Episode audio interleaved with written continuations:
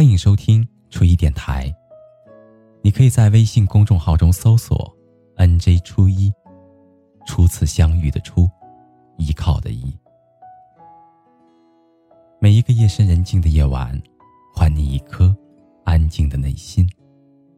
那个说的人是我，而那个听的人是你。今天为您带来的是俄国诗人。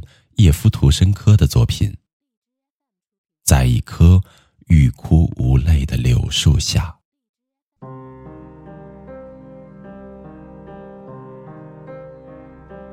在一棵欲哭无泪的柳树下，我伫立岸边，陷入沉思。怎样让爱人过得幸福？或许我做不到这一点。孩子丰衣足食，郊游、观赏电影，他都觉得太少。他需要整个的我毫无保留，但整个我早已没有残存。我用两个肩膀扛起了时代，他们已被枝杈刮得遍体鳞伤。可我不曾为爱人留下一个肩膀，让他能靠在上面痛哭一场。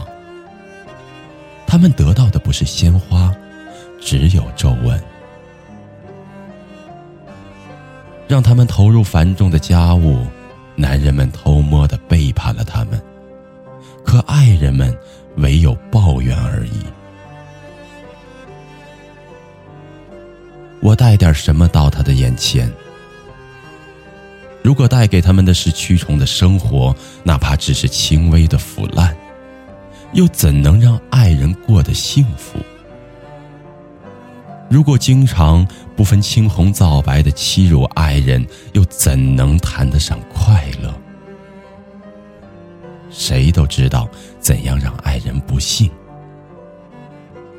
但怎样让他幸福，没人知道。